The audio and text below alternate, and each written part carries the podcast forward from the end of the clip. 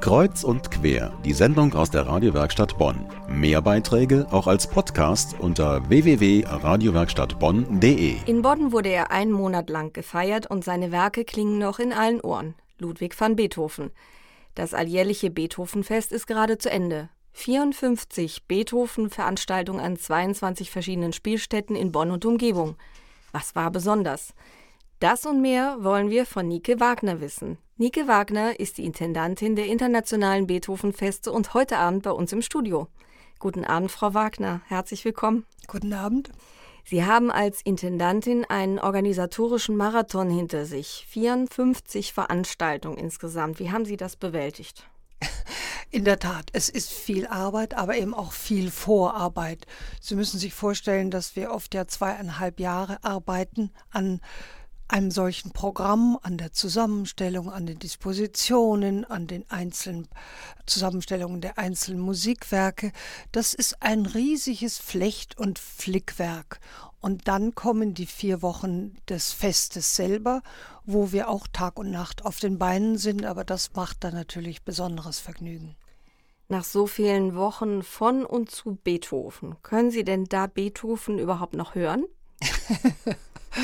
Sie werden lachen. Äh, Beethoven kann man, ich würde nicht sagen immer hören, aber wenn man ihn hört, dann packt er einen.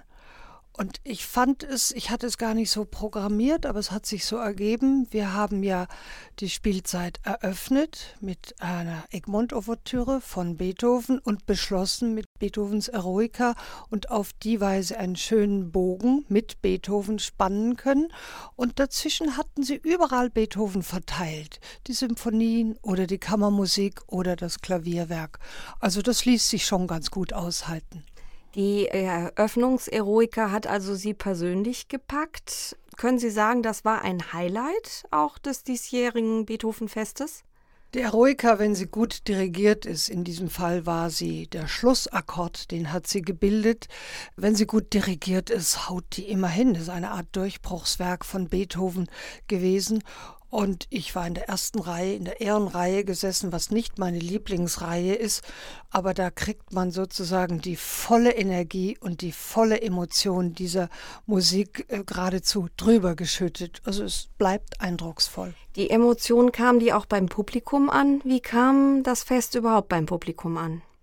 Das kann man abstrakt nicht sagen. Ich kann es Ihnen aber so sagen. Viele kamen auf mich zu und waren sehr begeistert. Das sind so die punktuellen persönlichen Äußerungen. Und dann gucken sie sich einfach in den Sälen um. Sind sie voll? Sind sie halb leer? Sind sie leer? Was ist los? Und sie waren immer entweder ganz voll oder übermäßig gut besetzt. Das ist ja auch sozusagen ein sachlich fassbares Ergebnis für den Erfolg. Ich habe gelesen, Sie haben äh, weit über 35.000 Eintrittskarten verkauft. Ist das so ungefähr auch die Zielmarke gewesen oder hat das Ihre Erwartungen übertroffen? Das sind die Karten, die wir im sogenannten Hauptprogramm verkauft haben. Nicht gezählt haben wir das Rahmenprogramm, worunter zum Beispiel die sehr beliebten Post-Tower Lounge Konzerte und äh, anderes fällt. Nö, damit sind wir schon sehr zufrieden.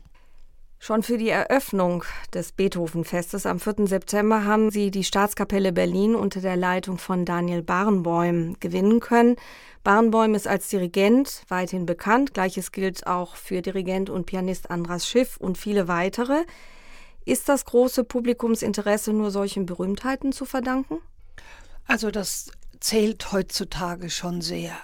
Sie können als Musiker, als Künstler noch so gut sein, wenn Sie nicht über Jahre hinweg mediatisiert sind, durch Rundfunk, durch Fernsehen, durch die Printmedien, dann ist es schwer. Es ist natürlich mit dieser, ich sage mal, Güteklasse von Musikern, die haben sich über Jahrzehnte durchgesetzt. Und die kennt das Publikum, die kennen vor allem die Sponsoren, sind daran interessiert, dass sie auch für ihre Gäste und ihre Kunden die Big Names bieten können. Insofern hilft es uns schon, wenn wir die Celebrities einladen. Mit unserem ersten Studiogast, Nike Wagner, habe ich über das diesjährige Beethovenfest gesprochen. Sie ist die Intendantin der Internationalen Beethovenfeste. Frau Wagner, vielen Dank für das Gespräch. Vielen Dank Ihnen. Beethoven und seine Geburtsstadt Bonn ist nach dem großen Beethovenfest international in aller Munde und Ohren. Und bleibt es vorerst, denn am 4. Dezember startet der einwöchige Beethoven-Wettbewerb in Bonn, den die Deutsche Telekom AG ausrichtet. Ich spreche jetzt mit Milena Fey, der Projektleiterin der International Telekom Beethoven Competition. Guten Abend, Frau Fey. Guten Abend. Das ist ein anspruchsvoller Name, International Beethoven Competition. Wer nimmt aus welchen Ländern an diesem internationalen Wettbewerb denn teil? An diesem Wettbewerb nehmen teil junge, sehr talentierte Pianisten. In diesem Jahr sind es Pianisten aus zwölf Ländern. Das reicht von den USA bis Japan, Korea, Frankreich, Deutschland ist auch vertreten. Ähm, wir haben immer eine sehr internationale Anzahl an Bewerbern. Junge Pianisten, welche Altersbegrenzung gab es da bei der Bewerbung? Die Pianisten müssen alle im Alter von 18 bis 32 Jahre alt sein. Und die Entscheidung über diese Teilnehmer, insgesamt sind es 28, die ist schon im Juni gefallen.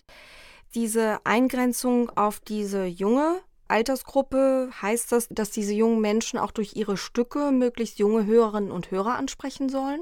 Ich weiß nicht, ob man das sagen kann. Ähm, die Pianisten sind im Alter von 18 bis 32, weil wir einen Wettbewerb bieten möchten, der ein, ja, ein Karrierestartschuss ist. Das heißt, die Pianisten, die teilnehmen, ähm, sind entweder noch im Musikstudium, im Klavierstudium oder haben es abgeschlossen, obwohl ein Studium eigentlich keine Grundvoraussetzung für die Teilnahme ist. Zum ersten Mal werden dieses Jahr alle vier Wettbewerbsrunden in voller Länge live im Internet übertragen. Und die Livestreamer, also die Internetnutzer, die können in den ersten drei Auswahlrunden über das Weiterkommen ihrer Favoriten entscheiden. Was ist der Sinn dieser Publikumswahl? Wir wünschen uns eine Interaktion mit einem begeisterten Musikpublikum. In der Vergangenheit hatten wir auch immer schon ähm, Abstimmmöglichkeiten des Publikums während des Wettbewerbs. Das heißt, in der zweiten Runde hatte bis zum letzten Wettbewerb das Publikum immer schon seinen Favoriten unter den Top 12 gewählt und damit einen Preis vergeben. Und auch im Finale haben wir nach wie vor eine Abstimmung aller Personen im Saal, die über ihren Favoriten abstimmen. Dass wir das jetzt in die ganze Welt geben, ja, liegt daran, dass wir unter anderem auch sagen, wer ein erfolgreicher Pianist werden soll, der muss auch an seiner Selbstvermarktung arbeiten. Das heißt, selbstverständlich streuen wir die Informationen zum Wettbewerb und zum Livestream, aber wir bitten auch unsere Teilnehmer, das in ihre Kreise zu geben und ähm, sind gespannt auf die Resonanz weltweit. Also ein junger Pianist muss heute äh, online tauglich sein, kann man das so sagen? Ja, denn es gibt weltweit 800 Klavierwettbewerbe. Wir sind nur einer davon. Dementsprechend viele Pianisten gibt es, die auch Preisträger sind. Ähm, insofern ist es ein sehr, sehr gesättigter Markt, würde ich sagen. Und um sich da zu profilieren, muss man sich von der Menge abheben. Ist das dann aber nicht auch für Sie als äh, Veranstalter nützlich, dass Sie sagen, okay, online äh, können Sie mehr junge Hörer und Musikliebhaber vielleicht erreichen? Selbstverständlich. Also ähm ich denke jetzt mal ans Beethovenfest, da gab es ja teilweise sehr teure Eintrittskarten und so hat jeder weltweit die Möglichkeit, sich kostenlos diese Präsentation anzuhören, oder? Das ist genau richtig. Ähm, wir wünschen uns natürlich auch, dass unser Wettbewerb weiter an Bekanntheit gewinnt. Das ähm, ist dafür ein schönes Mittel. Wir sind nicht der erste Wettbewerb, der seine Runden live streamt. Wir sind einer der ersten, der das Publikum in der Art und Weise einbezieht. Und ich persönlich finde es sehr, sehr schön, dass auch die Familien und Freunde der teilnehmenden Pianisten so die Möglichkeit haben, den Wettbewerb ja, hautnah zu verfolgen.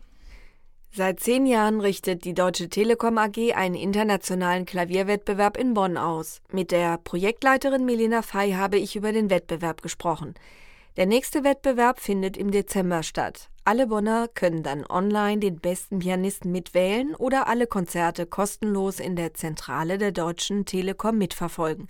Frau Fey, danke, dass Sie heute bei uns waren. Sehr gerne.